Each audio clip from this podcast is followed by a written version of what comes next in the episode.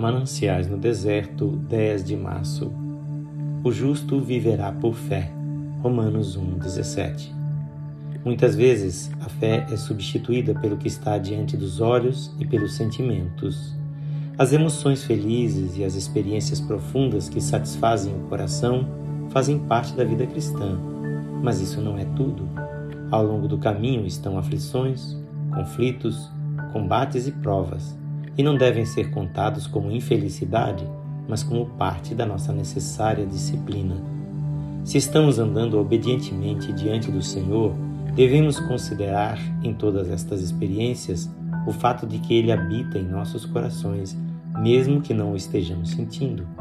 É aqui que muitos ficam perturbados, procuram andar pelas emoções, em vez de pela fé. Uma irmã consagrada conta que certa vez Deus parecia ter se afastado dela. Sua misericórdia parecia haver desaparecido completamente. Sua solidão durou um mês e meio e depois disso pareceu-lhe que o Senhor lhe dizia: Catarina, você tem procurado por mim do lado de fora, no mundo dos sentimentos, mas todo o tempo eu tenho estado esperando por você. Encontre-se comigo no interior do seu espírito, pois eu estou ali. Façamos distinção entre o fato da presença de Deus e a emoção do fato. É uma felicidade quando, embora nossa alma se sinta solitária e deserta, a fé pode dizer: Eu não te vejo, eu não te sinto, mas embora eu esteja como estou, tu estás aí. Digamos a nós mesmos repetidamente: Tu estás aí. Embora a sarça não pareça arder, sei que ela está ardendo. Vou tirar os sapatos de meus pés porque o lugar em que estou é terra santa. Creiamos mais na palavra e no poder de Deus do que em nossas emoções e experiências. A nossa rocha é Cristo, e não é a rocha que oscila nas marés, mas o mar. Tenhamos os olhos fixos na grandiosidade infinita da justiça e da obra consumada de Cristo. Olhemos para Jesus e creiamos. Olhemos para Jesus e vivamos.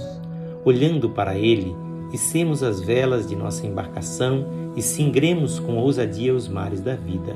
Não fiquemos parados no porto da desconfiança ou adormecidos na sombra em repouso inativo, nem à mercê da instabilidade do nosso humor e das nossas emoções, como o barco no porto largado ao sabor das ondas.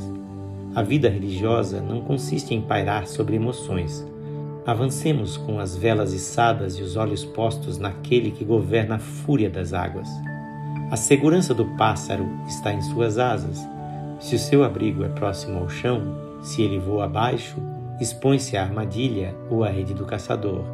Se ficarmos revolvendo-nos nas regiões baixas dos sentimentos e emoções, ver-nos-emos em mil malhas de dúvida e desânimo, de tentação e incredulidade.